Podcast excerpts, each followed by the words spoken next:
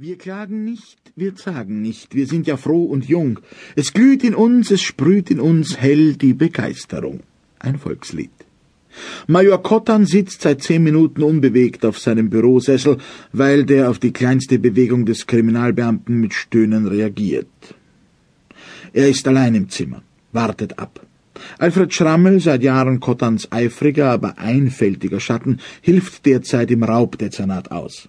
Paul Schremser, Kottans früherer, meistens zynischer Assistent und inzwischen Dezernatsleiter, informiert gerade die Staatsanwaltschaft über einen abgeschlossenen Fall, der sowieso unkompliziert ist. Ein Elektriker hat den Liebhaber seiner Frau erschossen und gleich darauf selber die Polizei antelefoniert. So unaufregend sind acht von zehn Fällen. Die Aufklärungsrate im Morddezernat liegt immer noch über 90 Prozent. Kein Wunder, findet Kottan. Er greift nach der aufgerissenen Schachtel Maverick, legt sie aber schnell wieder zurück. Zurzeit bewilligt er sich nur eine Zigarette in der Stunde, außerdem wechselt er dauernd die Marke, um auf keinen bestimmten Geschmack zu kommen. Präsident Pilch schmückt sich, wie er das als Dezernatsleiter auch schon gemacht hat, bei jeder Gelegenheit mit der zweifelhaften Erfolgsbilanz des Dezernats. Während eines dreiwöchigen Aufenthaltes in einer psychiatrischen Privatklinik, der seinem Amtsantritt vorangegangen ist, soll es angeblich gelungen sein, Pilchs Jagdfieber, das sich gegen Fliegen aller Art richtet, einzudämmen. Um 16 Uhr will Heribert Pilch wieder einmal bei einer Pressekonferenz rhetorisch und statistisch glänzen. Eine der türkischen Putzfrauen kommt ins Zimmer und befördert Kotans Beine von der Schreibtischunterlage unter den Schreibtisch. Vor dem sich ausbreitenden Lysoformgeruch flüchtet Kotan in den Waschraum, wo es niederschmetternd nach Veilchen und Flieder duftet. Ein anonymer Witzbold hat einen Aufkleber auf dem rahmenlosen Spiegel fixiert. Sicherheitsbüro, nein, danke. Auf der Toilette hat möglicherweise derselbe Täter einen Zettel mit Tixo am Spülkasten befestigt. Achtung, AIDS-Gefahr, bitte nur von weitem hineinscheißen. Nach zehn Minuten kehrt Kottan in sein Zimmer zurück und öffnet ein Fenster. Auf Schrammels Schreibtisch liegt neben dem angebissenen Emmentaler Brot ein Taschenbuchkrimi von Mickey Spillane.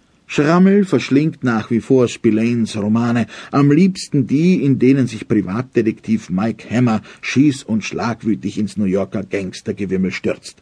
Cotton liest ein paar Zeilen.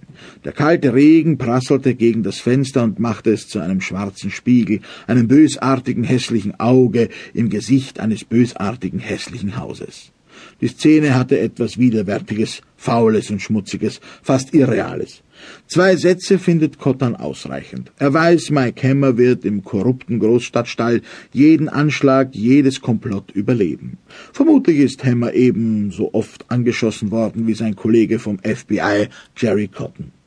Der Beruf eines Polizisten ist in Wien keinesfalls übertrieben gefährlich, glaubt Kottan, wenn man nicht gerade vor einer gefährdeten Botschaft oder Sparkasse herumzustehen hat. Kotan ist als Kriminalbeamter nur selten attackiert worden, mit der Schusswaffe nur ein einziges Mal. Eher gerät er schon in unnötige private Handgreiflichkeiten. Früher hat Kotan gern die Kriminalberichte der Woche mit Ellen Wilton gelesen. Die rot-weiß-roten Heftromane gehörten seiner Großmutter, die schließlich auf Sigurd Ekim und Mickey Maus umgestiegen ist. Immerhin hat sie Kotan erfolgreich von Arzt- und Schicksalsromanen ferngehalten. Im Horoskop des Kurier steht, es wartet heute viel Arbeit auf Sie, wahrscheinlich sogar in ungewohnter Umgebung. Bis jetzt ist kein Fall in Sicht.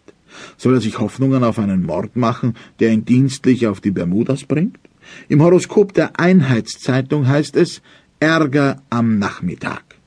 Anmerkung Einheitszeitung, erste österreichische Einheitszeitung, gegründet 1976 mit Geld vom Gewerkschaftsbund und der Handelskammer. Major Kottans Definition der Blattlinie opportunistisches Zentralorgan.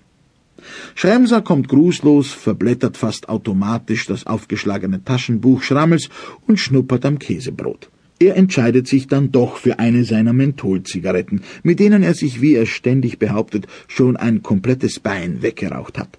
Schremser setzt sich hin, stellt die Krücken ab und dreht das japanische Transistorradio auf. Die Verkehrshinweise, die darauf hinweisen, dass es ohnehin keine Störungen auf Österreichs Straßen gibt, dann Schlager von vorgestern. Kottan beobachtet Schremsers Rauchringe, die durchs Büro schweben. Kurz nach zwölf wird Schrammel vom Raubdezernat dankend retourniert, weil er ein paar unüberlegte Fragen beim Verhör gestellt hat. Heute bemerkt er ausnahmsweise, dass